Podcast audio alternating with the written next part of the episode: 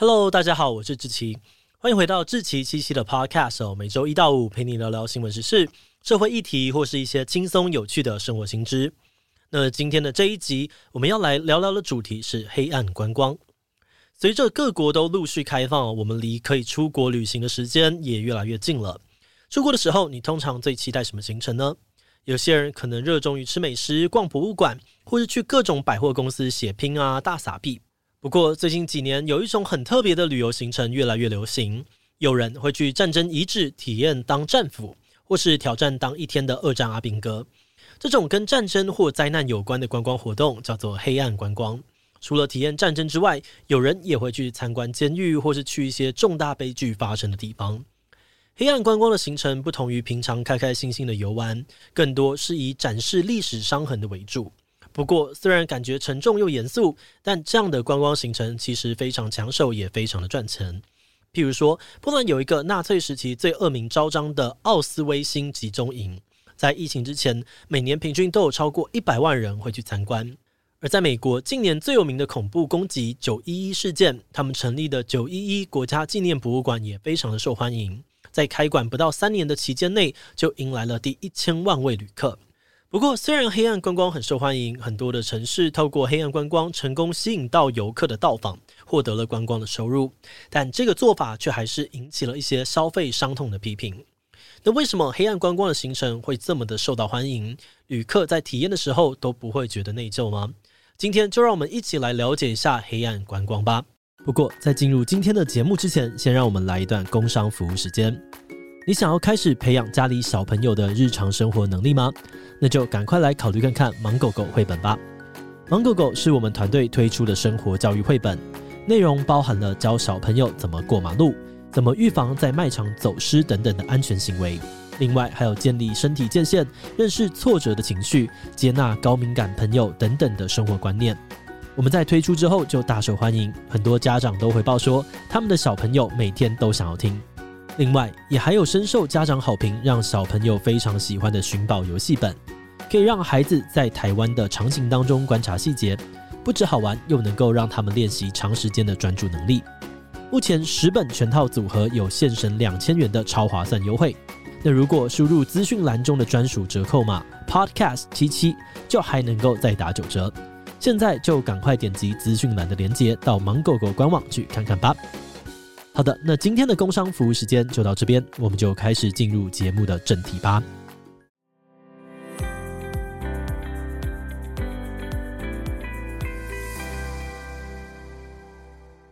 在网络上，有网友建立了一个网站，就叫做“黑暗观光 ”（Dark Tourism），里面整理出了一百一十四个国家、一千个以上的黑暗观光景点。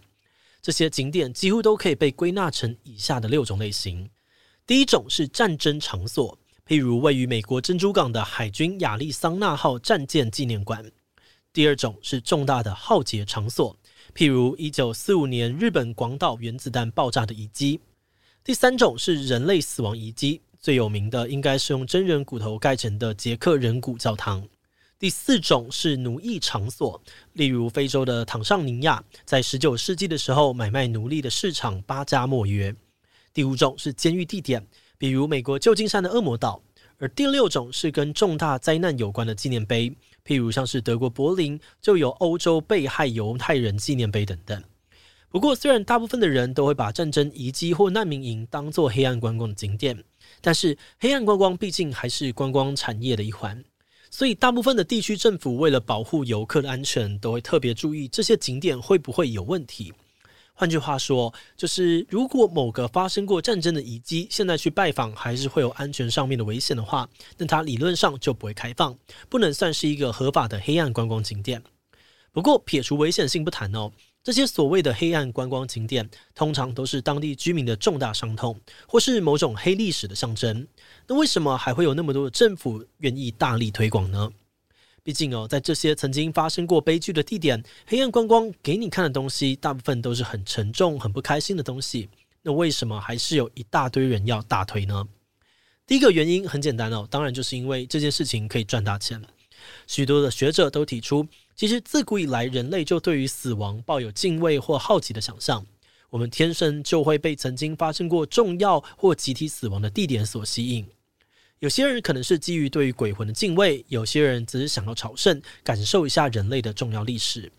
有些人想要寻求刺激或好奇心，有些人则可能出于特殊的心愿，想要满足潜在的杀戮欲望等等。那不管大家是基于什么样的原因想要去这些地方，但总而言之，这些景点确实都有它的吸引力。那只要有人会去观光，当地的商家啊或是居民就可以得到更多的工作机会跟收入，而地方政府也可以因此得到观光税收，用来改善或新建当地的建设。尤其许多的地方哦，在战争和灾害之后，都会需要长时间的金钱跟资源投入，所以这样的资源对他们来说，也可以帮助当地的经济还有社会复苏。好的，那除了第一个很直白的理由，就是这些景点的经济效益之外，黑暗观光还有另外一个重要的意义，那就是教育。概念上面来说，这些景点啊或遗迹都是属于物质文化遗产的一部分。在合适的情况之下，物质类的文化遗产都会希望旅客能够透过亲身的到访，去了解当地历史与文化。有专门研究黑暗观光的学者强调，游客前往这些地方的时候，看到的并不是跟自己无关的陌生人。你一定会联想到，如果换成自己在那样的情境之下，要怎么去面对这些灾难？那对我们这些游客来说，你可以透过黑暗观光，近距离的体验灾难的无情，感受受难者的不幸。而有了这样的经验之后，也许你也可能因此变得更谦卑、更感恩，或是更珍惜生命。于是，相较于掩盖或遗忘这段过去，很多当地居民还有政府反而更愿意以开放的心态去分享这样的过往。除了可以赚钱，也能够带来很多抽象的正面效益。特别是对于很多的受难者、受难者家属来说，这些地点更是重要非凡。重回当年发生事件的地点，除了可以怀念不幸离开的亲人，也可能协助他们凝聚自己的文化意识跟身份认同。而且从正面的角度来看，现在有很多的当事人啊或家属会去协助研究机构去重建当年的迫害场景，用这种方式来记录历史。甚至有些人还主动出来担任这些地方的导览员，跟游客分享创伤经验，传递家族的故事，让更多人对受难者致敬。不过，事情当然也不一定都那么美好啦。黑暗观光的行程如果没有小心处理，还是可能出现不少的争议。因为我们前面提到，黑暗观光的目的之一包含了赚钱盈利的部分，所以最常见的争议呢，就是有些人会把伤痛的历史用太过商业化、娱乐化的方式让游客体验。譬如位于法国诺曼底的 D-Day 战地，截至二零一九年，每年有大约五百万的观光人次。当地很多的旅游业者会推出战争重演的体验，让你可以穿上军服，在脸上涂假血，扮演诺曼底登陆战的大兵，重演当年的战争。而且收费还很不便宜哦，他们一个人要价四百欧元，也就是一万多台币，带来很高的观光收入。那当然，并不是说收费高昂就是在敛财。但是在市场需求量不断增加的状况之下，常常就会出现一些品质参差不齐、夸大或甚至根本讲错历史事实的问题。说要让民众了解历史，但其实反而在误导。那在这样的情况之下，黑暗观光就很常被批评是标准的消费悲剧，造成受难者团体、在地居民和观光投资业者之间的纠纷。而另外一方面，每个游客去参观这些地方的时候，抱持的心态还有目的都不太一样。有些人只是基于好奇啊、好玩，但并没有意识到这些地方的沉重意义，所以常常会出现一些不尊重的行为。譬如，很多参加战争重演的游客会在阵亡将士的墓园里面跑来跑去，让管理者非常的困扰。在奥兹威辛集中营的大屠杀铁轨，有人会用走平衡木的姿势嬉闹，开心的拍照上传打卡。在捷克的人骨教堂，还有很多人是不听劝告去亲吻、接触人骨，甚至擅自帮骨骸戴上帽子自拍等等。我们的企划也有分享到，他之前有一次去德国慕尼黑附近的达豪集中营，但因为集中营的占地很大，房屋的颜色也都蛮统一极简的，结果呢，有人就把那边当做外拍场景哦，各种拍拍拍，让人看得不是很舒服。诶，那有没有方法可以解决这些问题呢？答案是当然有。目前，大部分的馆方都是透过规范还有警示标语，在现场提醒参观者要注意自己的行为。另外，有些地方会采用比较积极的方式去正视这些问题，像是我们刚刚讲到的波兰奥兹威辛集中营博物馆呢，就主动在推特上面发文，点出这些嬉闹照片的背后是上万条生命的消失。而至于捷克的人骨教堂，则是从二零二零年开始要求游客，除非你有提前申请，要不然全面禁止拍照。而除了制定一些规则来限制游客的脱序行为，针对讲解历史、导览资讯有错误的部分，现在也有很多的组织、团体和相关的纪念馆会不断的去检讨、校正错误的资讯，希望大家能够在体验之余，依旧能够接收到正确的资讯。但是这些劝阻方式实际效果怎么样，可能就不太好说了。好的，那说了那么多国外的黑暗观光，最后我们也要顺便跟你分享两个就在台湾的黑暗观光景点。第一个是纪念一九九九年九月二十一日发生在台湾的大地震九二一地震教育园区，以及九份二山地震纪念园区。如果你比较年轻，那你可能没有经历过九二一地震，或是那个时候年纪还小，对于九二一地震没有什么印象。当年地震发生的时间呢，是凌晨的一点四十七分，很多人在睡梦中连张开眼睛都来不及，就在强震中丧命，跟家人天人永隔。而教育园区还有纪念园区的成立，除了是让我们可以纪念当年来不及逃走就死去的生命之外，也透过特殊的地景推动赈灾的体验流程，推广防灾教育，也帮助当地的产业转型发展。而另外一个比较有名的例子，就是国家人权博物馆，还有白色恐怖景美纪念园区，以及白色恐怖绿岛纪念园区。园区里面典藏了很多相关的人权档案，还有史料文物。馆方也会透过展示跟国际交流的方式，支持各种人权的议题。不过，虽然台湾也有黑暗观光的景点，但客观来讲，这些旅游景点好像比较少成为主打行程。一般比较少会听到人家说想要特地前往这些地点参观体验。比较多的可能是刚好想要过去哪一区观光，就顺便走去了。那至于未来台湾会不会更完整去规划发展黑暗观光这一块，可能就要再观察看看了。节目的最后，也想要来聊聊我们制作这一集的想法。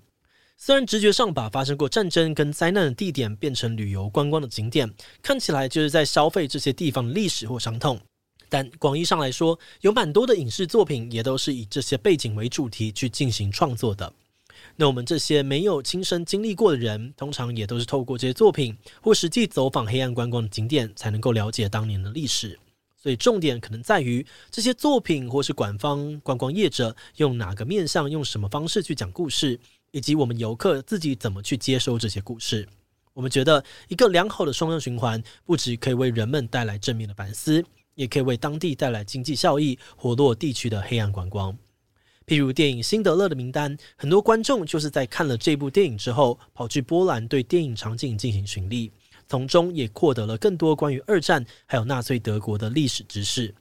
那作为游客，我们可以做的，可能就是不要把这些地点当作是打卡游乐的场所，而是可以以了解还有尊重的心态去参观，反思当中的意义，尽量让这个旅程从消费变成一次的学习。那说到这边，我们也想到，其实台湾真的有蛮多有潜力推广黑暗观光的地方，但因为种种复杂的原因，导致这些地方比较少受到关注。那如果你本身对于台湾黑暗观光的发展性有一些想法或期待，也都欢迎你透过留言的方式跟我们分享。好的，那今天的节目就到这边。如果你喜欢我们的内容，可以按下追踪跟订阅。另外，我们在 EP 二十八也讨论过一个假新闻小镇韦莱斯的故事，有个知名的摄影记者到那边去拍照，做了一本造假的摄影集，从照片到文案全部都是电脑做出来的，没有想到竟然拿下了新闻摄影比赛的大奖。但这个故事被揭发之后，大家没有谴责这个摄影师，反而对他有很多的称赞。这个故事真的超级有趣。那如果你感兴趣的话，很推荐你去 EP 二十八听听看哦。如果是对这集黑暗观光、对我们的 Podcast 节目，或是我个人有任何的疑问跟回馈，也都非常的欢迎你在 Apple Podcast 上面留下五星留言哦。那今天的节目就这样告一段落，我们就下集再见喽，拜拜。